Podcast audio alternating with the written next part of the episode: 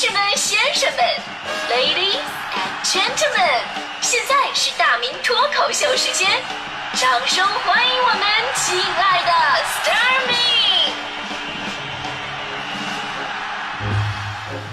好，欢迎各位来到今天的大明脱口秀，我是大明。呃，今年过年早啊，这还有半个月，你看就马上过年了嘛，所以呢，今天咱们赶紧来聊聊关于办年货的事儿。这几千年来呢，在春节置办年货就是咱们老百姓的头等大事儿，就包括吃的呀、穿的、戴的、用的、耍的、供的、送的、干的、鲜的、生的、熟的，对吧？就是你知道，我们小的时候呢，家里边送的年货真的是特别的硬核，就是除了新衣服、糖果、瓜子之类的，这小孩特别喜欢之外啊，剩下的都是什么直接给你什么，比方说啊，啪就是这不半扇羊给你扔那儿了，是一个大猪头哐当给你放你面前了。两只野鸡耷拉着脑袋带毛那种，跟标本似的，裤衩塞你手里了。那会儿也没人跟你说把这东西收拾好上来，对吧？就整个囫囵吞枣就就就给给你了。家长特别喜欢啊，家长特别喜欢。我那会儿看不了这个，小孩小嘛，对吧？我说哎天啊，怎么能这么残忍？哎呦，还好血腥，对不对？然后在吃的时候呢，我永远是最欢的那个。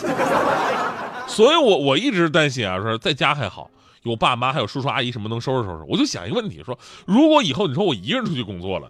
那过年裤衩，人家又给你塞两只带毛的野鸡啊，啪叽扔半半半半拉猪，你说我该怎么办？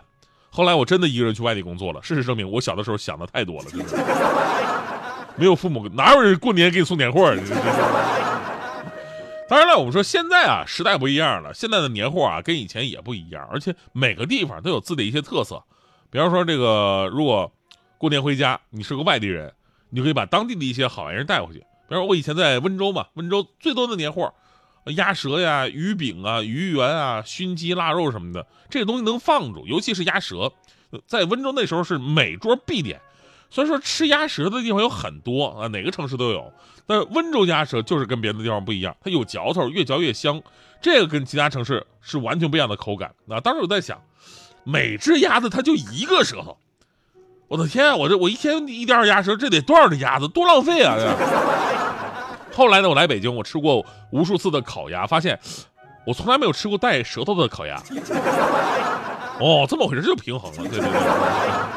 啊，你要说到北京啊，北京朋友能置办的年货就更多了，因为北京啊，在清代两三百年的历史当中，那都是汉人、满人、北方人、南方人杂处的，就各个方面混合成这种特殊的北京味儿。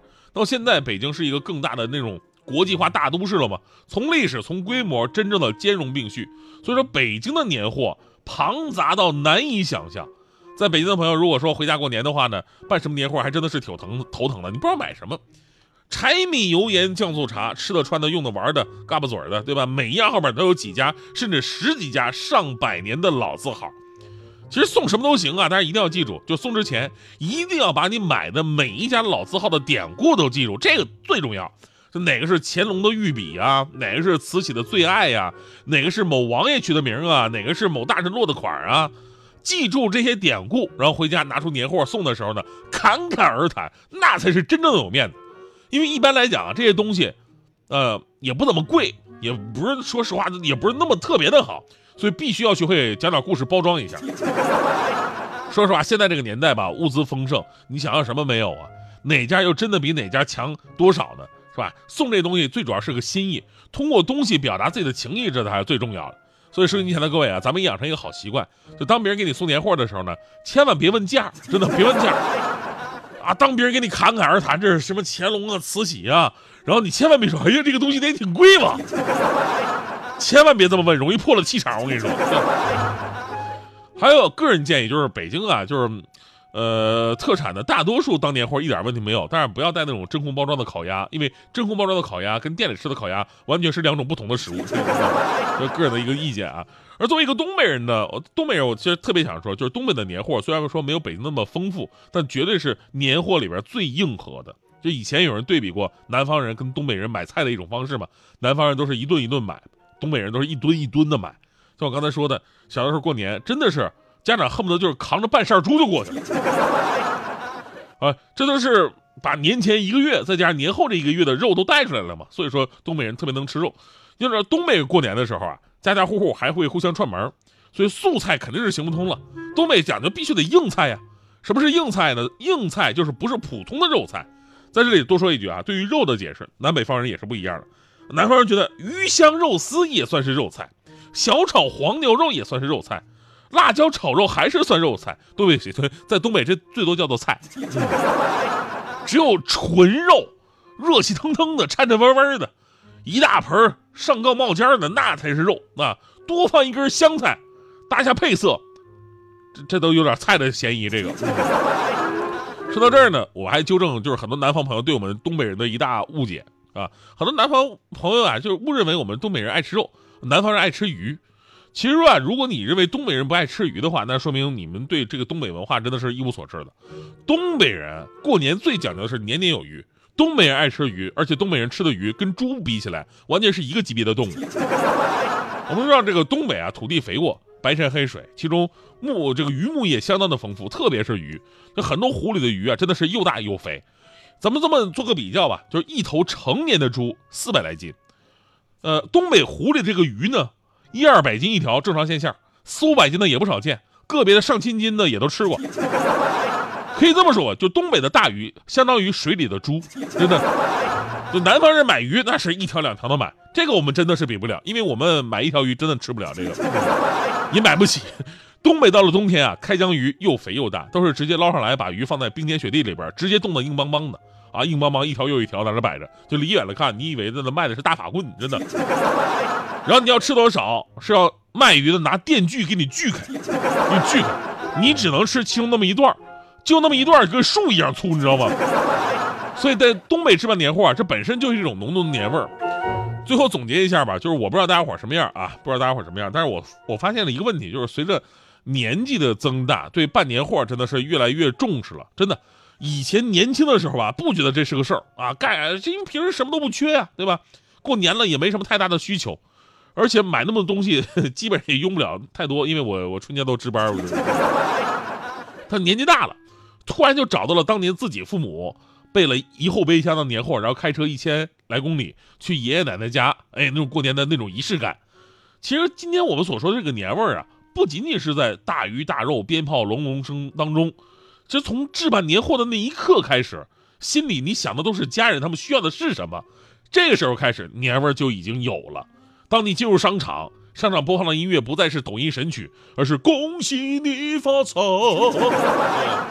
立马就找到感觉了吧？那天我还问大迪呢，我说大迪啊，今天年货准备怎么样了呀？大迪还给我一顿普及。哎呀，现在办年货比以前方便多了，不用弄那些什么鸡鸭鱼肉，还得自己收拾。现在啊，特别流行那种半成品，就是自己做起来特别简单的那种。还说自己买了很多的半成品，什么红烧排骨啊、红烧牛肉、麻辣牛肉、酸辣牛肉、海鲜大虾，还跟我说：“大明哥，你要是来我们家串门的话，提前说一声哦，我好烧水。烧水，你半成品方便面啊？这是。那云朵像不像冰淇淋？夹紧你手，指就是夹心饼，一口口好过瘾啊！你说金刚轻轻的喊声音，吹起贝壳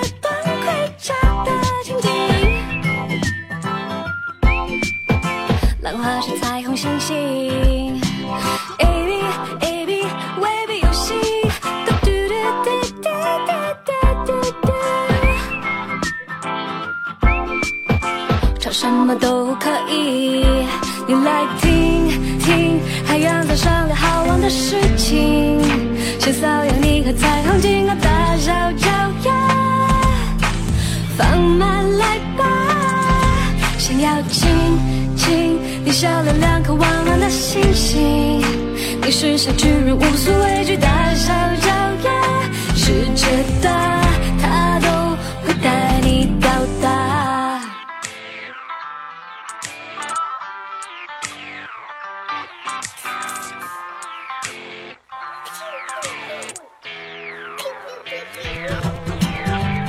学学今天话吹喇叭的口型，好像在滴滴答答滴滴答答说。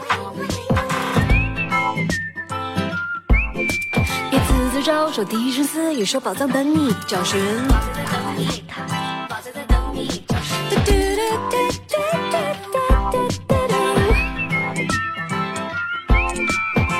是否就接受邀请？Baby baby，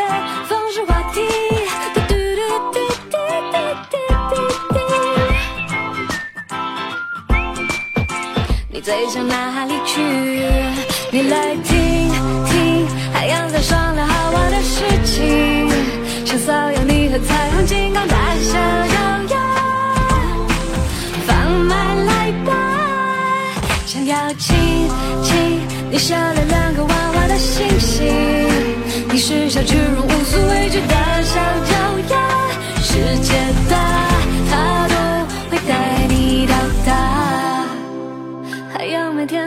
晒盖被子，但地球睡着也依然准时。